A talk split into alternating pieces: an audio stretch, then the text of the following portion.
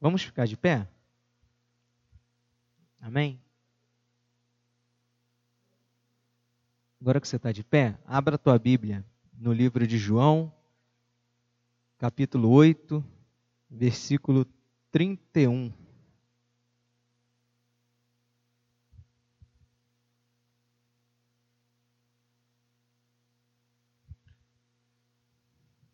João 8, 31. Texto bastante conhecido. Se você não conhecia, essas palavras que estão escritas nele não é um jargão político, não é um jargão de um político. Ok? Ok?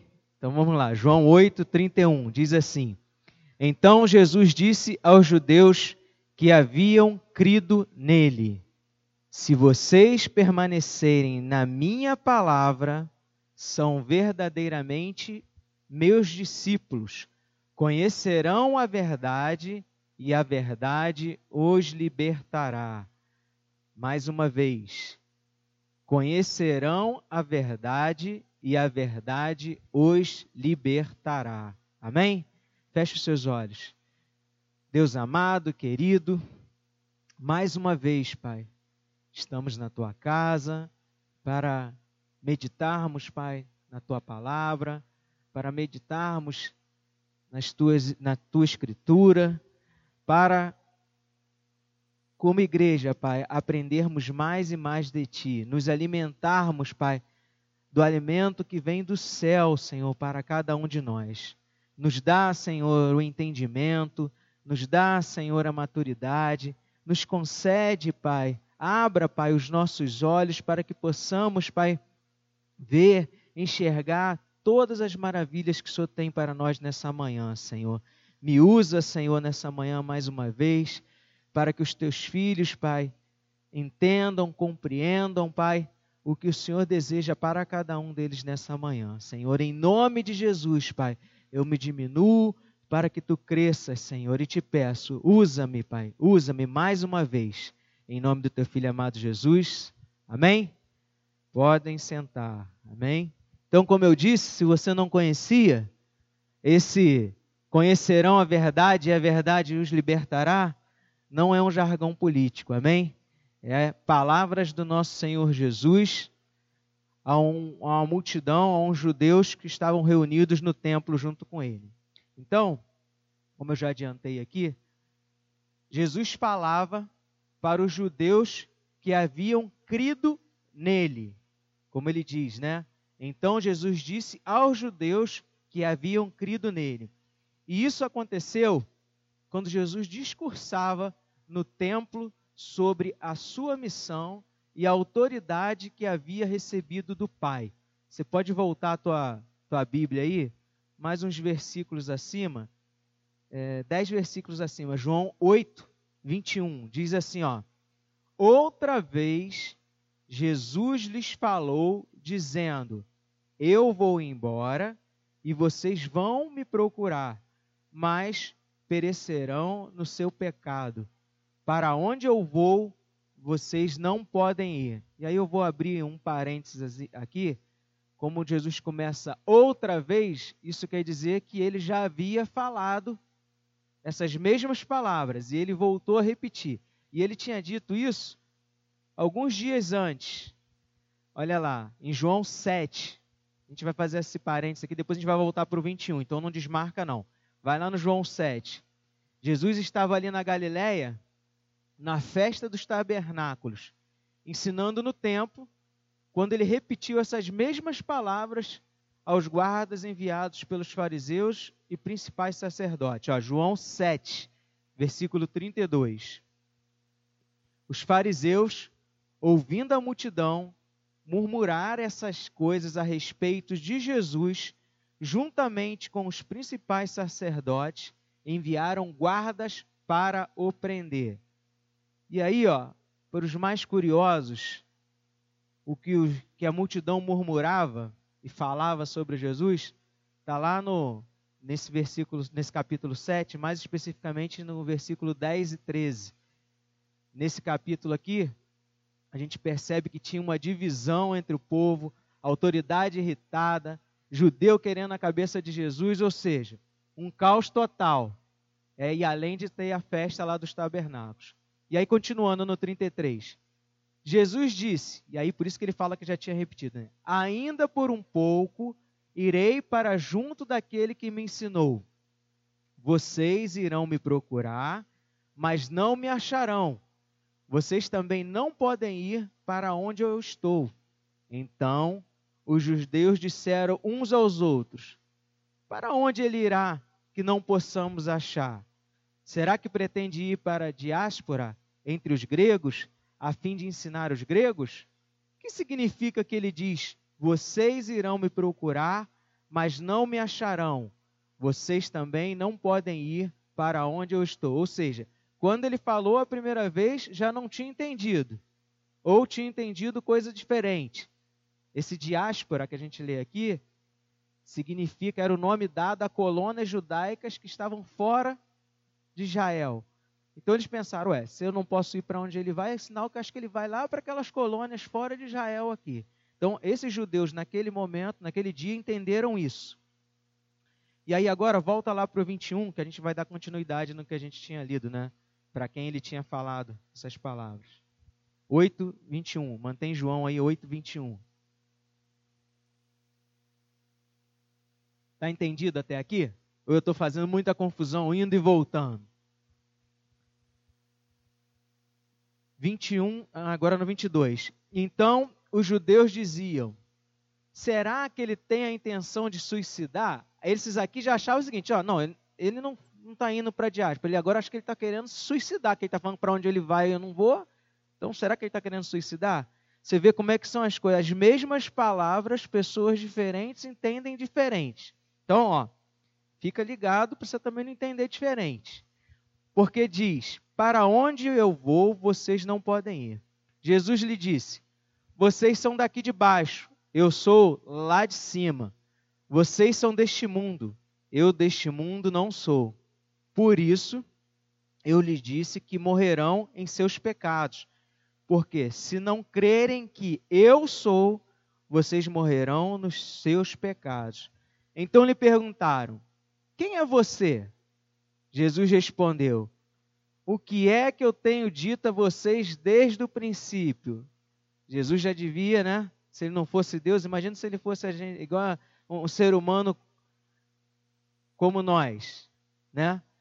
Ele, meu Deus, eu repito as mesmas coisas todos os dias que eu prego, que eu ensino, e mesmo assim eles não sabem quem eu sou, não entendem o que eu falo, não estão é, cientes, entendidos de nada do que eu tenho falado esse tempo todo.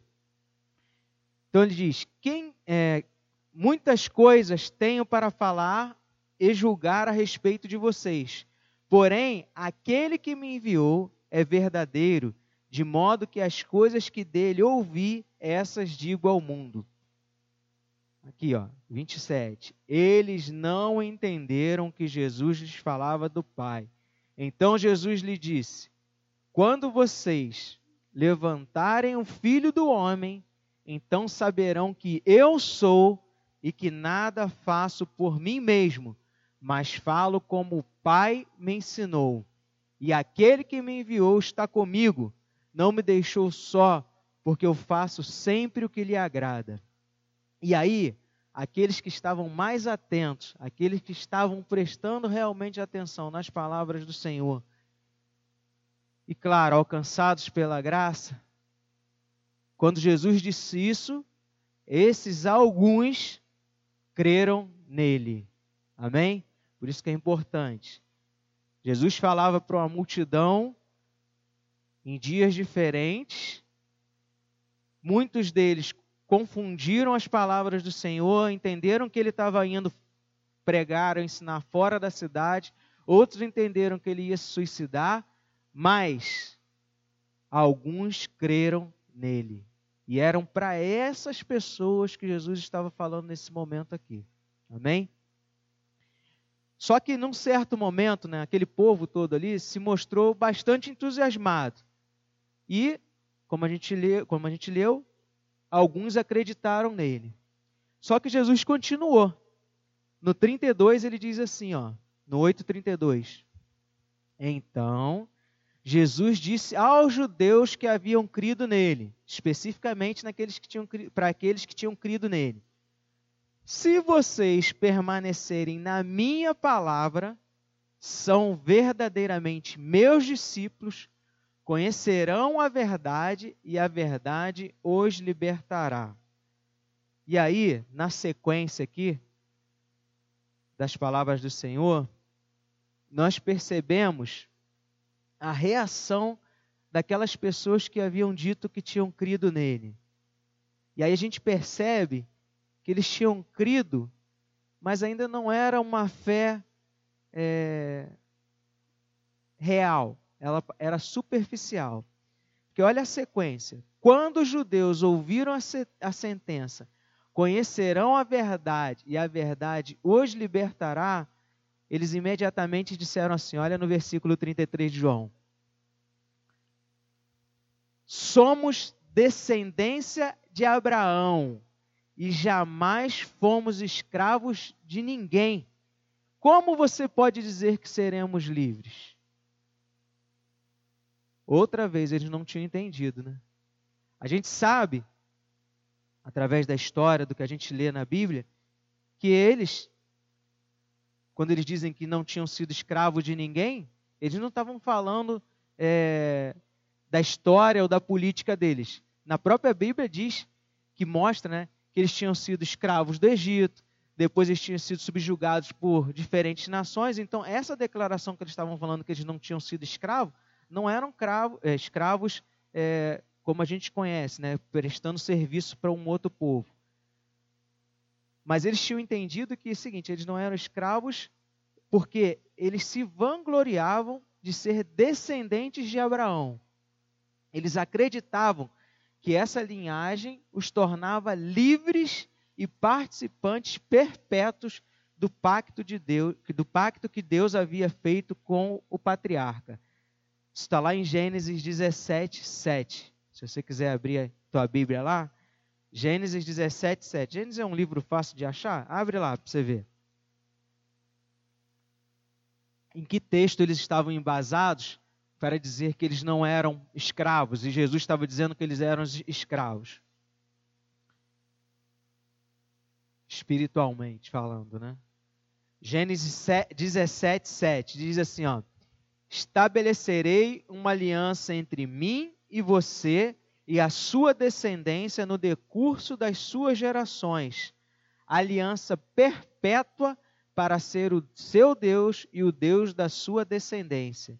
Então, eles estavam se baseando nesse versículo, e por esse motivo eles ficaram ofendidos e indignados, porque tinham entendido que Jesus estava dizendo que espiritualmente eles não eram pessoas livres e eles não se viam escravos. No continuar da conversa, lá no 33, eles responderam assim, ó, o que a gente já leu aqui. Somos descendência de Abraão e jamais fomos escravos de ninguém. Como você pode dizer que seremos livres? E aí Jesus dá a resposta, já que eles perguntaram. Em verdade, em verdade lhes digo que todo o que comete pecado é escravo do pecado. O escravo não fica na casa, o filho sim, fica para sempre. Se, pois, o filho os libertar, vocês serão verdadeiramente livres. Amém? Então, eles continuavam escravos, sim, escravos do pecado. Nós sabemos e já ouvimos diversas pregações aqui, meditações, em que somos pecadores, pecamos diariamente, não somos capazes de evitar 100%, porque se nós fôssemos capazes de evitar 100% de pecar, nós não estaríamos nesse mundo, né? Nós já, teríamos, já estaríamos ao lado do Pai.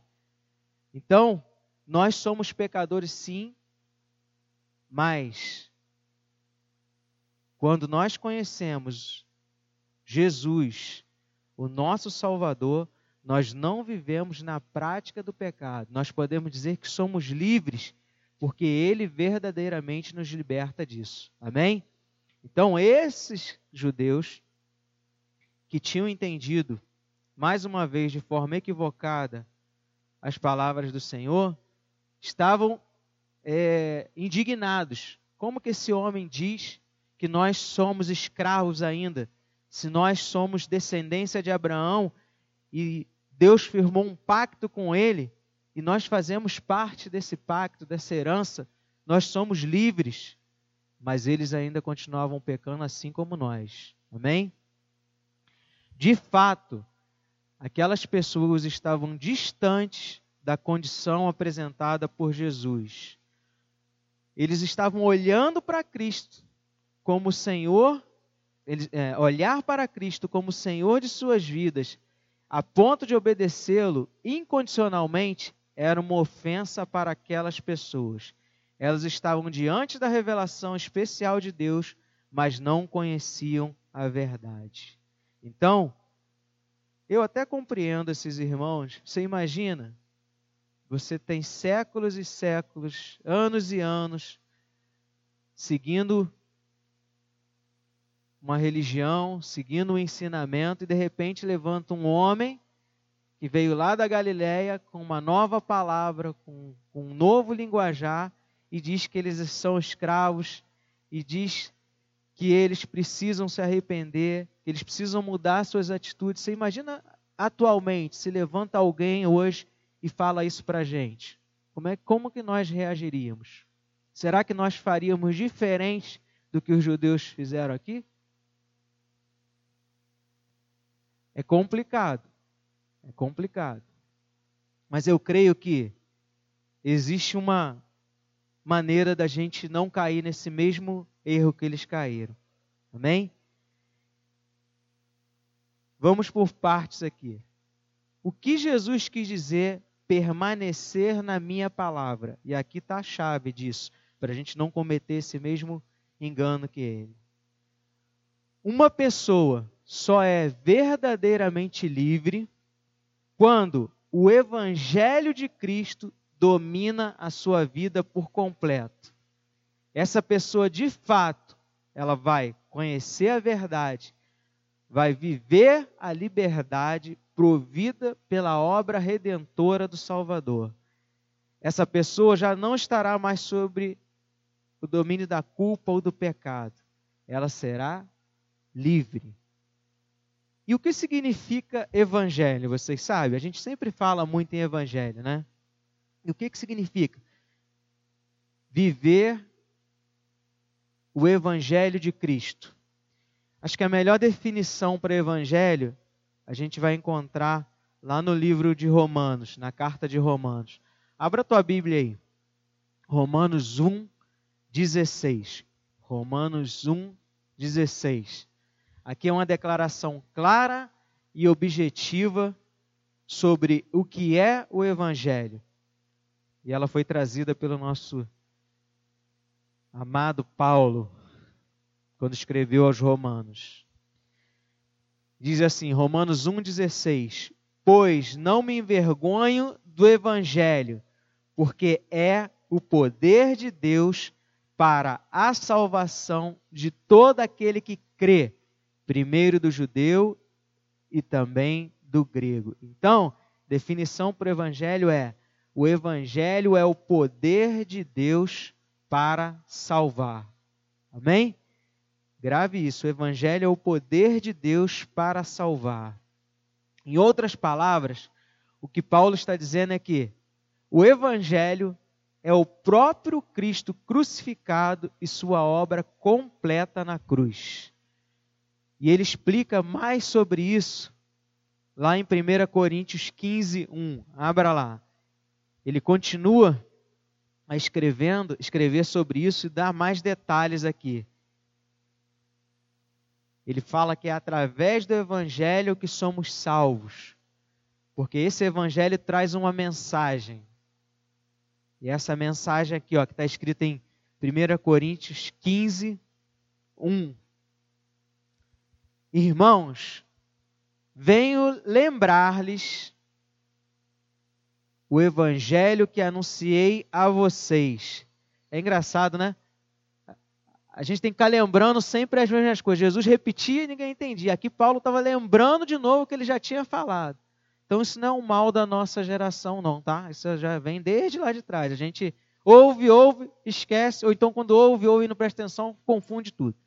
Então, irmãos, venho lembrar-lhes o evangelho que anunciei a vocês, o qual vocês receberam e no qual continuam firmes. Amém. Pelo menos esses aqui continuavam firmes. Por meio dele, vocês também são salvos.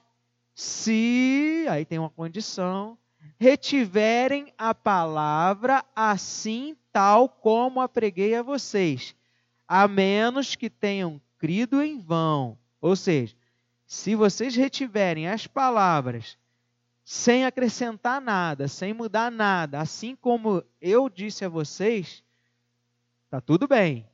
Mas ó, espero que vocês não tenham crido em vão. Antes de tudo, entreguei a vocês o que também recebi, que Cristo morreu pelos nossos pecados, segundo as escrituras. Então, a mensagem do evangelho aqui mais detalhado por Paulo é: Cristo morreu por nossos pecados, segundo as escrituras, e foi sepultado e ressuscitou no terceiro dia. Amém? Então essa é a mensagem do evangelho. Nós quando ouvimos essa boa nova, né, que também quer dizer boa nova, nós temos que entender o seguinte: Cristo veio ao mundo, morreu por nós, levou sobre ele os nossos pecados, as nossas dores, as nossas iniquidades, ressuscitou no terceiro dia e nos garantiu essa mesma vitória, a mesma condição de morarmos com ele na glória. Amém? Então, essa é a mensagem do Evangelho. Consequentemente, ele continua lá, né, quando a gente lê, que ele fala que é o seguinte: na página 12 aqui, deixa eu voltar nela. Se vocês permanecerem na minha palavra, e aí aqui, é, permanecer na palavra do Senhor é buscar, meditar e entender esse evangelho. Amém? Buscar entender, meditar todos os dias, lendo, pedindo ao Senhor entendimento, ao Espírito Santo entendimento. Senhor, me ajuda nisso aqui. Eu não estou entendendo onde, o que, que o Senhor quer dizer com isso. Então, meditando na tua palavra, permanecendo firme naquilo que você está ouvindo ali, não dando ouvidos a outras revelações. Não, tudo que ele quis para que nós soubéssemos que fosse importante para nós, está na palavra dele. Amém? Por isso que ele quer, ó, permaneça nas minhas palavras. Amém? Então, além disso, ele fala: aí sim vocês serão verdadeiramente meus discípulos. Discípulo, naquela época, quis dizer o quê? Queria dizer o quê? Discípulo era aquele que ouvia a voz do mestre e seguia aquele mestre. E Jesus ele chamou algumas pessoas para ser discípulo dele. Então, na multidão, ele chamou discípulos.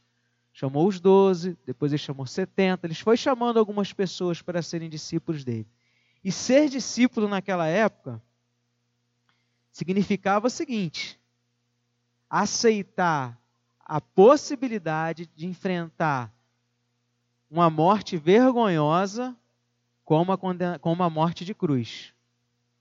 Você hoje, se alguém te chama, se aparece uma, um homem dizendo Jesus, dizendo, ó, vem ser meu discípulo aqui, e você saber que você corre risco de morte, você iria? Se você realmente não conhecesse essa pessoa através da palavra do Senhor? Com certeza não, né? Ó, lá em Lucas 6, fala isso, ó, que Jesus ele chamou algumas pessoas. Não precisa abrir não, eu vou ler rapidinho para vocês aqui. E quando amanheceu, chamou a si os seus discípulos e escolheu doze entre eles, os quais deu também o nome de apóstolos. Então, além dos discípulos, ele separou esses doze aqui. Ser discípulo também naquela época se referia a isso, você perder a sua vida para seguir ao seu mestre. Está lá em Mateus 10, 39. Quem acha a sua vida a perderá, e quem perder a vida por minha causa, esse a achará. Palavras pesadas, né, para quem não, não tinha o entendimento ou para quem não tinha esse encontro com Deus, para quem não tinha crido nele. Você ouvir alguém te chamar para você seguir os passos deles, os ensinamentos dele, mas ó, sabe que esse ensinamento você está correndo um risco aí de alguém ir não gostar e você sofrer a mesma consequência que eu sei que eu vou sofrer. Mas eu estou consciente disso, porque eu estou aqui cumprindo uma missão dada por meu Pai. Amém? Aqueles que haviam sido chamados por Cristo e, e permaneciam em Sua palavra, então aqueles que tinham crido, que permaneciam, que tinham entendido, agora teriam a oportunidade de conhecer a verdade e essa verdade os libertaria. Amém? E essa verdade, quem era? Quem era essa verdade? O próprio Senhor Jesus Cristo que estava diante deles. Como eu disse, né? Eles estavam diante da verdade que Jesus estava pregando, que Jesus estava falando, e eles não o reconheceram. Será, como eu falei, somos diferentes? Às vezes a gente está diante da verdade que pode nos libertar e nós nos damos conta disso? Para nós meditarmos. É somente através da pessoa e da obra de Cristo que alguém pode ser conduzido à verdade. E aí, ó, palavras do próprio Senhor Jesus, lá em João 14,16. E aí eu quero que você abra. João 14,16.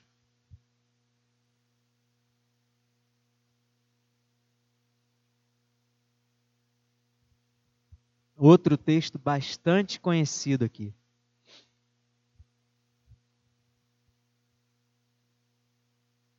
João 14, 16 diz assim: Eu sou. Não, Jesus respondeu: Eu sou o caminho, a verdade e a vida. Ninguém vem ao Pai senão por mim. Ele é o único caminho, a única verdade e a vida. É engraçado, né? Se não fosse triste, mas você vê que ele não fala, eu sou as verdades. Ele diz que ele é a verdade. Nós vivemos atualmente num mundo que ele está cheio de verdade. Cada um tem a sua.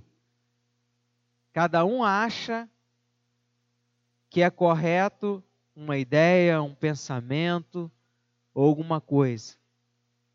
Eita. Mas aqui Jesus diz que ele é a única verdade. Se nós dermos ouvidos a todas as verdades que verdades entre aspas que nós temos ouvidos, nós com certeza mudaremos completamente o nosso foco. Nós mudaremos completamente a nossa maneira de pensar, nossa maneira de agir e com certeza estaremos bem distantes da, da verdade que Jesus pregou, que está prega para nós, da verdade que Jesus fala na tua palavra, de que Ele é o caminho e a verdade para que nós possamos ter vida e vida com abundância, uma vida eterna com Ele. Amém? Lá, ó, em João 18, 37, ele continua assim: ó, Eu para isso nasci e para isso vim ao mundo, a fim de dar testemunho da verdade. Todo aquele que é da verdade ouve a minha voz. Amém? Então, nós que um dia fomos alcançados por essa voz, por esse chamado, e tivemos a oportunidade de conhecer a sua palavra, de meditar na sua palavra. E agora, sermos chamados para ser discípulos dele, precisamos estar atentos a todos os seus ensinamentos para que verdades desse mundo não nos desviem desse caminho. Amém? Quando ouvimos o chamado para sermos seus discípulos, obedecemos e passamos a buscar o conhecimento através da Sua palavra. Descobrimos a verdade que é o próprio Cristo. Aí sim, somos libertos verdadeiramente pelo poder dessa verdade. E era isso que Jesus estava falando para eles. Ó, a partir desse momento que vocês entenderem tudo isso que eu estou falando, vocês verdadeiramente serão livres. Bem? Não livres de alguma escravidão imposta por alguma, algum governo, não escravos fisicamente falando, mas escravos espiritualmente, escravos do pecado. Então, concluindo aqui, para ficar bem gravado no na nossa mente, primeiro, precisamos crer em Jesus, como ele diz lá no, no texto lá que a gente usou como base, João 8,31. Se vocês permanecerem na minha palavra, são verdadeiramente meus discípulos, conhecerão a verdade e a verdade os libertará para aqueles que tinham crido nele, né, que ele falou isso. Precisamos crer em Jesus em primeiro lugar. Ao ouvirmos sobre Jesus e sua obra, precisamos crer imediatamente, sem nenhuma dúvida ou questionamentos. Eles aqui tiveram a dúvida e questionamento. Ele é o Filho de Deus que veio ao mundo cumprir a vontade do Pai. Amém? E é esse Jesus que nós temos pregado e cantado aqui todos os cultos. Jesus, o Filho de Deus. Amém? Precisamos crer nele. E para crer nele, precisamos o quê? Conhecê-lo mais e mais. Conhecê-lo a cada dia. E nós só podemos conhecê-lo através da meditação no Evangelho. Então, esse é o segundo ponto. Precisamos permanecer em Sua palavra, buscar compreender o plano de Deus para a humanidade. Estudar a Sua palavra nos trará base para não sermos enganados ou duvidarmos de que estamos no caminho correto. Amém? Então, quando nós estamos alimentados com nosso coração e nossa mente cheios da palavra do Senhor, dificilmente nós vamos dar ouvido a palavras estranhas. Vai assim, ó, imediatamente, quando tu ouvir algo diferente, vai dar aquele estalo assim, opa, isso aqui não tem nada a ver com o que eu tenho lido, estudado e meditado e que o Espírito Santo tem me revelado através da sua palavra. Nada a ver. Então, por isso que você precisa estar esperto nisso. Outra coisa, não apenas só a teoria, mas nós precisamos ser verdadeiramente discípulos de Cristo, ou seja, estar disposto a passar pelas provações, pelas adversidades que Cristo passou e que com certeza teremos nesse mundo. Como ele mesmo diz, ó, no mundo tereis aflição. Vocês não vão estar aqui debaixo de, do coqueiro, numa rede, descansando, tomando água de coco, não. Vocês vão passar aflições. Eu passei essas aflições. E ó, se vocês permanecerem na minha palavra, com certeza eu estarei do lado de vocês e vocês vencerão o mundo assim como eu venci. Amém? Então temos que ser discípulos de Cristo. Um discípulo verdadeiro, o que, que ele vai fazer? Ele ouve o ensinamento do Mestre, segue esse ensinamento, arrisca. Ele não vai lá e tenta, não, acho que assim, se eu fizesse desse jeito aqui, seria melhor. Né, do que eu seguir esse caminho aqui que ele está falando. Esse caminho aqui é difícil pra caramba, é estreito, assim, cheio de pedra, espinho. Pô, mas tem um caminhozinho aqui que está um pouquinho mais limpinho, mais larguinho. Não. Seguiu o ensinamento do mestre na íntegra. Porque esse mestre, esse mentor, ele tem o conhecimento, ele tem a experiência, ele já viveu, ele conhece e ele sabe o que, que é melhor para cada um de nós. Amém? Então, esse foi o terceiro. O quarto, precisamos reconhecer que Ele é a única verdade. Então, Jesus é a única verdade para nós cristãos, para nós que temos esse nome de cristãos. Não há outro Deus ou revelação que substituirá o nosso Cristo. Ele, na palavra do Senhor, nós, ó, se vocês ouvirem outros pregando aí sobre o um novo Cristo, sobre um esquece, não existe outro que que era para vir já veio, levou sobre si os nossos pecados, morreu, ressuscitou no terceiro dia e hoje está lá ao lado do, Pai. Não tem outro, não tem outro. É esse Deus, ele é a única verdade. Não importa o que o mundo fale sobre verdade. Para o mundo, essa verdade que nós seguimos, Cristo, eles conhecem de outra forma. Eles conhecem lá aquele Cristo pendurado na cruz, aquele Cristo lá melancólico, aquele Cristo que não desce da cruz, está ali preso, coitado. Não, eternamente ali, que não venceu a morte, que hoje não está ao lado do, do, do Pai. Nós seguimos um Cristo que é mais que vencedor, que cumpriu tudo, tudo que estava na, na palavra dele. Amém? Precisamos entender isso. Precisamos entender tudo isso nesses dois versículos que nós lemos, mas que trazem grande ensinamento para nós. Que precisamos ouvir a voz desse mestre, crer na voz desse mestre, buscar meditar nos seus ensinamentos, seguir os seus ensinamentos e entender que ele realmente é a verdade que nos liberta. É só assim que nós seremos verdadeiramente livres. Livres, livres.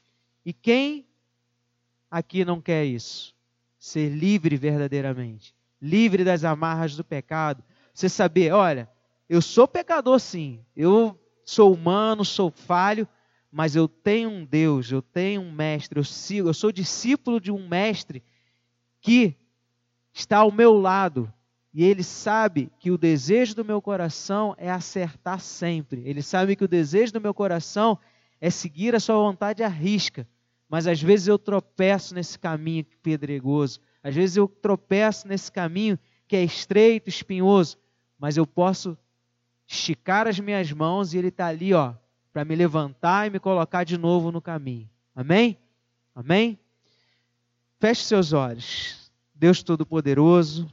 Te agradecemos, Pai, porque tu és um Deus fiel, porque tu és um Deus, Pai, que está atento às nossas necessidades, que está atento, Senhor amado, às nossas deficiências, que está atento, Senhor amado, aos desejos, Pai, que nós temos.